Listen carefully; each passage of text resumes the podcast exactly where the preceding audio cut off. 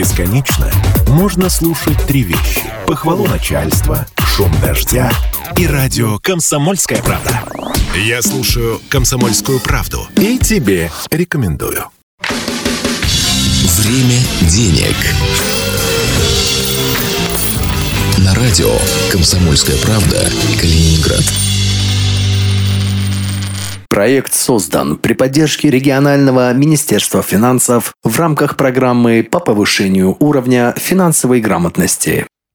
Время денег в эфире радио «Комсомольская правда» Калининград. В студии Антон Хоменко и Павел Голубев. Паша, привет. Добрый день, Антон. Добрый день, уважаемые радиослушатели. Сегодня, как и всегда, обсудим наиболее интересные новости с точки зрения экономики и финансов. Но во второй части нашего эфира вернемся к финансовой грамотности и проведем для вас с Павлом очередной интересный урок. Финграм39.ру – это информационный портал, где мы э, продолжаем искать новую интересную информацию и повышать свой уровень финансовой грамотности, ну и, естественно, делиться этими знаниями с вами. Но всему свое время денег перейдем к новостям. Э, недавно, ну, буквально неделю назад правительство России приняло э, новую норму, то есть повысило минимальный уровень оплаты по ипотеке. Ну, то есть вот первоначальный взнос, который мы с вами делаем, э, раньше он был до 20%, сейчас правительство приняло решение, что минимальный взнос, причем по льготной ипотеке, по пока, во всяком случае, речь идет, составит 30%. Но, э, не дожидаясь того, как эта норма вступит в законную силу, банки э, решили проявить инициативу и уже начали повышать э, минимальный взнос по ипотеке, причем он, ну, знаешь, я читал в разных новостях, есть а, анализ, обзванивали наши коллеги-журналисты разные финансовые организации, и там речь идет не о 30, а порой даже о 50 50%. А, вот давай сегодня с тобой попробуем разобраться, зачем все это нужно было, я имею в виду повышать минимальный взнос по ипотеке, зачем, а, а, да, зачем это нужно, кому выгодно, ну и, собственно говоря, к чему мы придем. Да, банки не стали как-то, ничто же не сумявшиеся, не стали они долго ждать, когда все там в законную силу вступит, э, значит, российская газета напечатает все это. И, собственно, стримглав повысили ставку, например, Газпромбанк до 50%. Причем э, там настолько понравилась эта идея хеджировать риски. Э, значит, я сейчас объясню. Вот в части, когда ты вот анонсировал эту тему, ты сказал, зачем, да, почему, к чему приведет. И вот зачем, кому это выгодно, мы сейчас это рассмотрим посмотрим. Так вот, некоторые банки, действительно, ты прав, Антон, повысили сразу же не до 30, а до 50%. И более того, они подумали, а зачем ограничиваться э, льготными видами программ ипотечных, да, с госучастием? Э, можно и рыночные программы, вот самые обычные вот эти вот, да, ипотеки, э, когда заемщик никакой не льготник и ни на что претендовать не может. И не молодая семья, и не айтишники и так далее. А их львиная доля все-таки.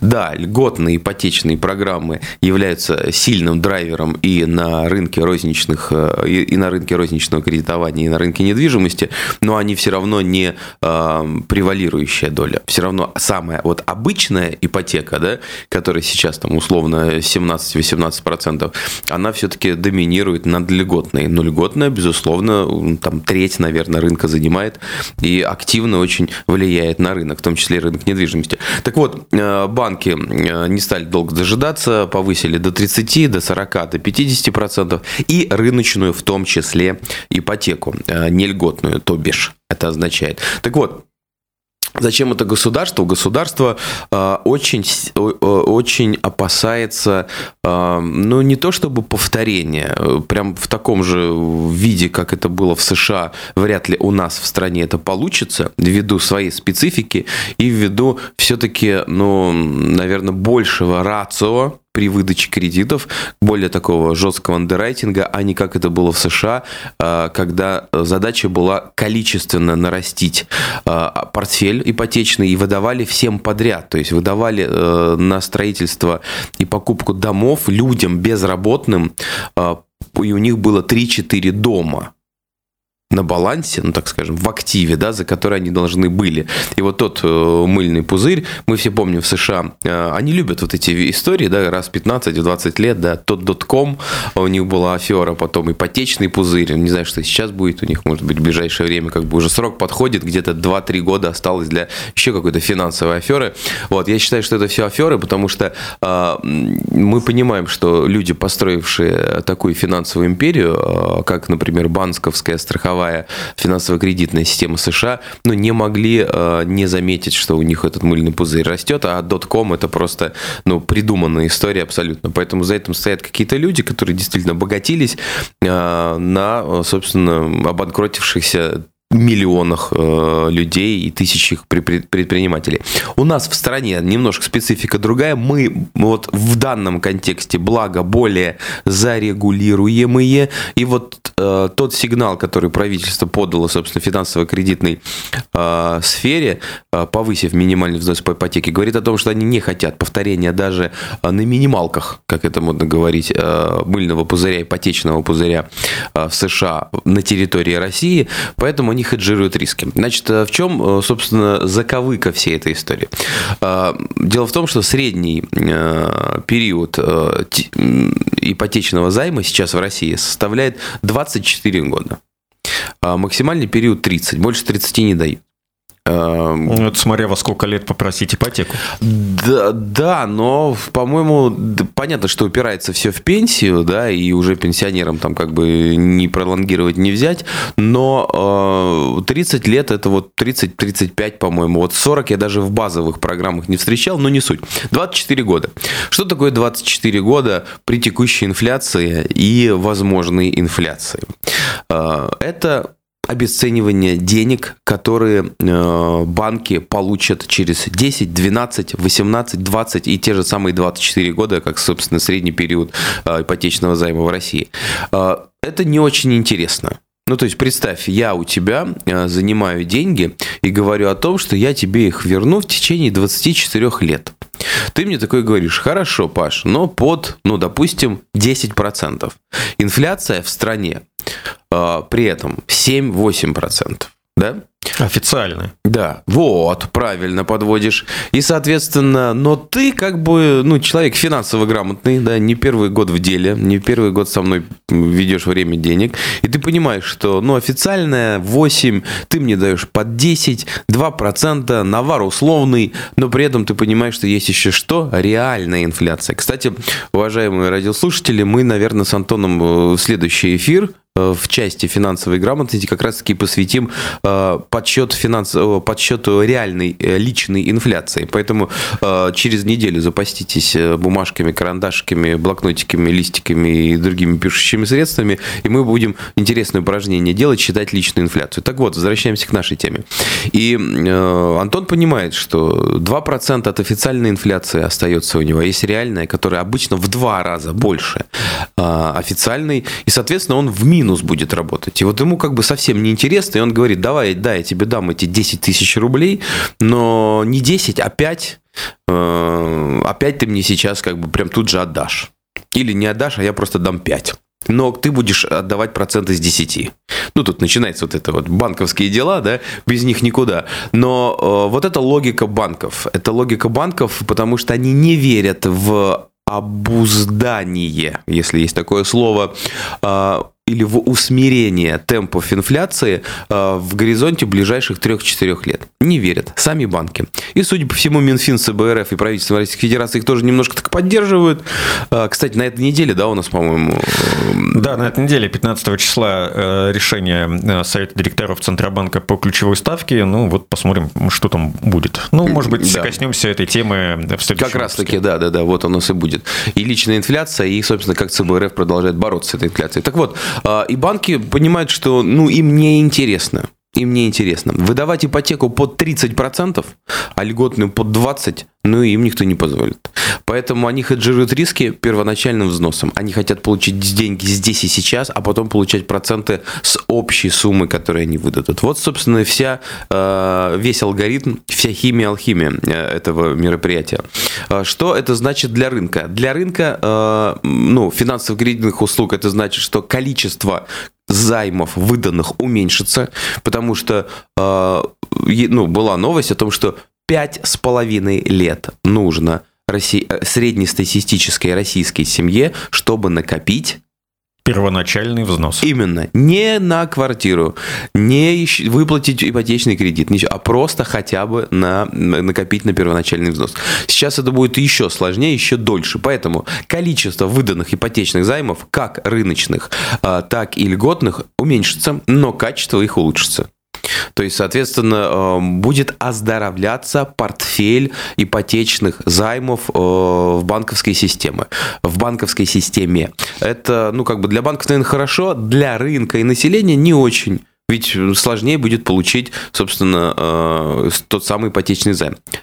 Сложнее получить ипотечный займ, меньше спрос на недвижимость. И вторичку, и первичку в новостройках. Соответственно, застройщики будут видеть охлаждение темпов продаж. Соответственно, они это приведет к сокращению объема вводимого и э, застраиваемого жилья и квадратных метров. Соответственно, ремонтов будут делать меньше и так далее, и по цепочке. Это приведет к охлаждению экономики. Но это, ну, видимо, как и со ставкой ЦБРФ, которая растет, растет, растет, растет, и другого способа абсолютно там не видит по э, сдерживанию темпов инфляции. Э, видимо, выбор судя по всему, э, на уровне правительства Российской Федерации и э, ведомств, отвечающих за экономику и, финансово, и финансовый сектор, выбор сделан очевидный, и он простой лучше меньше, да лучше. То есть они считают, что они готовы пережить охлаждение экономики,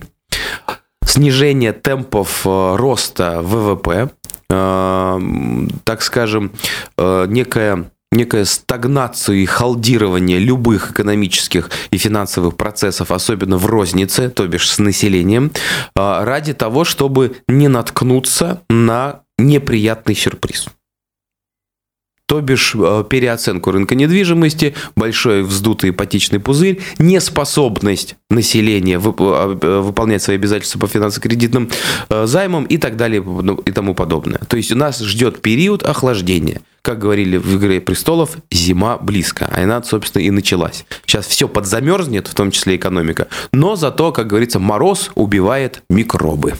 Да, и как еще говорили в «Игре престолов», «Север помнит».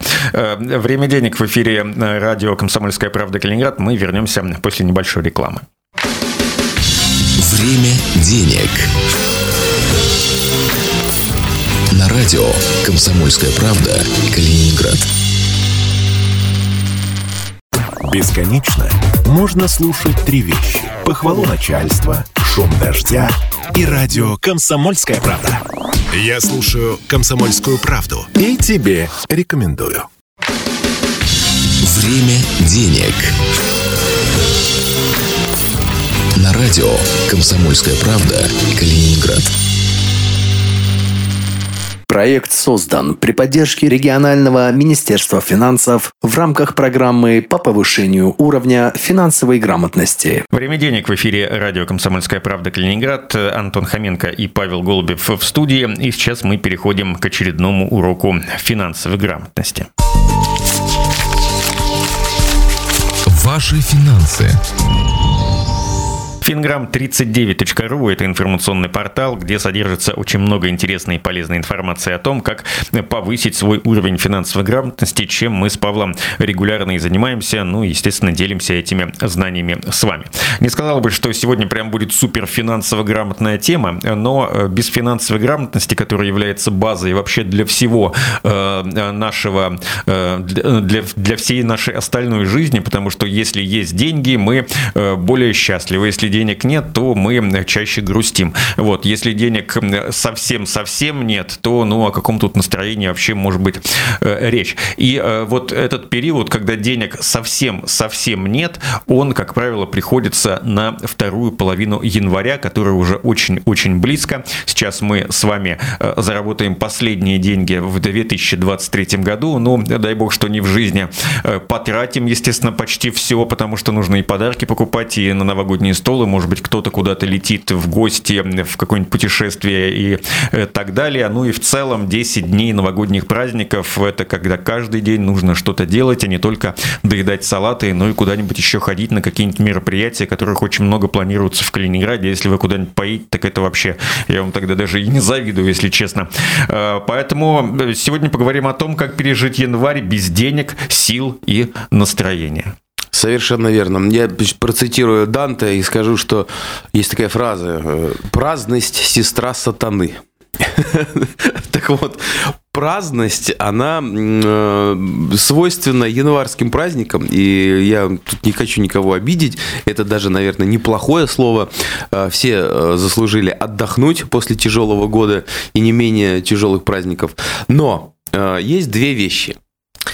Если человек хочет экономить и не тратить лишнего, то выходные дни, а тем более длинные выходные дни, это его враг. Если человек хочет похудеть, избавиться от лишнего веса, э, ну, соответствовать там, следовать своей диете, то выходные дни, а тем более длинные праздничные дни, это его враг. То есть есть обратная сторона медали у выходных дней. В выходные дни, и мы с Антоном не устанем это повторять, средние траты выше в два с половиной, а то и в три раза, нежели ну, в обычный в общем, будний если, день. Да, так говорить, то за два выходных человек тратит примерно столько же, сколько он тратит Абсолютно за пять верно. дней. Абсолютно верно. Потому что, э, ну, можете, ну, почему мы уже много раз говорили, да, потому что когда человек на работе, ну, утром кофе в столовой или бизнес-ланч или с собой что-нибудь взял, вечером ужин не в ресторане и не в кафе с вероятностью 99%. Выходной день что? Это с детьми в парк, это дополнительные траты, шопинг, рынок, торговый центр, кафешечка в этом торговом центре, ресторанчик, еще либо в гости к маме, к теще и так далее и тому подобное. Выходные дни – это действительно денежный пылесос. И, к сожалению, управляете не вы им, а кто-то. Вот. Оно в вашем кармане шурудит этим пылесосом. Так вот, а, январские э, праздники и вообще весь январь месяц специфический. Он, ну, такой может быть и грустным, и может быть и веселым. Но мы про деньги. А у нас январь э, с чем ознаменован? Треть месяца выходные, соответственно, тот часть, которую мы получаем за первую половину января, кто в середине января, кто в конце января, она у нас такая не очень полненькая. Да? Все мы знаем, что нам платят за фактически отработанные дни в коэффициенте, разложенном на среднемесячную стоимость одного дня. Так вот, э, мы, во-первых, э, в январе уже с высушенными карманами, потому что, как сказал Антон, подарки, куда-то съездить, кому-то сходить в гости и так далее и тому подобное. Это очень дорогое мероприятие, очень дорогое мероприятие. Я недавно статистику нашел о том, что 10 лет назад э, стоимость подарков, которые россияне э, покупали и дарили своим близким, друзьям и родственникам, соизмеримо с текущей стоимостью в настоящее время, сейчас в 2023 году, в конце года, с тратами на упаковку этих подарков. Ничего себе. То есть сейчас, например, э, упаковка э, подарка среднестатистического стоит 300-400 рублей. Плюс там какая-то там, не знаю, пакетик подарочный, который стоит тоже 200-300 рублей и так далее. То есть в среднем на подарок уходит сверху 500-700 рублей. Так вот, раньше, 10 лет назад, подарок сам стоил примерно этих же денег. 500-700 рублей там до 1000. Ну, мы берем не подарок, там условно супруги, да, вот, э, которая что-то конкретно хотела, ждала, и вряд ли ее можно удовлетворить подарком за 500-700 рублей. Мы имеем в виду подарки там э, коллегам, родственникам второго, третьего круга и так далее. Вот те самые подарки, которые, казалось ну, бы, недорогие. Так, не подарки, а скорее это знак внимания. Да, да, именно. Но их набирается много. Особенно если ты празднуешь, ну, там, в каком-то широком кругу и большом коллективе. А, так вот, возвращаемся, значит, к январю. Все, мы поняли, что январь тяжелый тяжелый месяц, денег нет и не будет, потому что за первую половину января заплатят сильно меньше, треть от того, к чему мы привыкли получать, будь да, то это авансы. Первую нормальную зарплату вы, скорее всего, получите только в начале марта. Да, вот Потому именно, что, что в феврале будет зарплата за январь, но ну, а там, сами понимаете. Да, да, да, да, да. Совершенно верно. Так вот, значит, э, очень тяжело выходить э, из января и из окончания года в январь. Так вот, э, многие э, на этих январских праздниках, тут уже немного психология, начинают рефлексировать, подводить итоги какие-то предыдущего года и сравнивать свои, собственно, цели, которые они поставили на 23 год ушедший, прошедший, скажут они в январе, и с фактическими данностями. Конечно, хотелось бы зарабатывать больше, хотелось бы новую какую-то высокоплачиваемую работу, хотелось бы поменьше кредитов, избавиться от них и так далее и тому подобное. И тут ты сталкиваешься с тем, что а реально что есть. И чаще всего, к сожалению, не в пользу, собственно, ну, людей, которые э, этот такой самоанализ финансовый проводят. Усугубляет эту ситуацию реальная нехватка денежных средств в самом январе. Поэтому первый совет из там, наверное, пяти, что делать в январе и как его пережить. До Нового года, а лучше вот сейчас, сегодня, завтра, край послезавтра, ладно, еще могу позволить до конца недели вам это сделать, но сделайте. Вы должны э, вытащить деньги с карты, с наличкой из кармана бумажника прямо сейчас и отложить их на обязательные январские траты. Что такое обязательные январские траты? Это ЖКХ, это оплата там детского сада, курсов, еще чего-то. То есть те вещи, которые вы должны были заплатить в январе. Знаете, поверьте мне, многие люди перестают в январе заниматься тем, чем они занимались в течение года. Фитнес, там какая-нибудь там гончарная мастерская, курсы по тэквондо и тому подобное и так далее, отдавать детей и на балет, и в бассейн, и еще куда-то, потому что в январе этот процесс прерывается. Не только потому, что там 10 выходных, а потому что, а вот что-то денег нет. Слишком много подарков за эти 500-700 рублей купили, слишком хорошо их упаковали. Поэтому прямо сейчас отложите те деньги, которые вы должны были и так потратить в январе. Интернет, ЖКХ, курсы, дополнительные э, услуги, обучение, дети э, и тому подобное. Отложите прямо в конвертике, подпишите на что это и спрячьте. Ну, не додарите вы подарки все. Ну, подарок будет символический, просто знак внимания. Но вы не должны прерывать, э, так скажем, я высокопарно скажу, внутренние бизнес-процессы вашего домохозяйства из-за того, что случился январь. Из-за того, что были новогодние праздники, из-за того, что 10 выходных там или 9 или 8. Не должны. Представьте, что вы не останавливающееся, не останавливающееся производство. Там, не знаю, пекарни, еще что-то и так далее. Вы не должны оправдывать э, остановку на 10 дней из-за того, что у вас нет денег. Так что первый совет – обязательно отложите сейчас, до Нового года, деньги на январь, на обязательные траты. Дальше. Я знаю, что еще посоветовал за ЖКХ заплатить э, по тем квитанциям, которые из месяца в месяц одинаковые. Там ЕСО, угу. капремонт, ну, может быть, у кого-то что-то Кстати, еще. да, можно даже да, заранее заплатить. Дальше.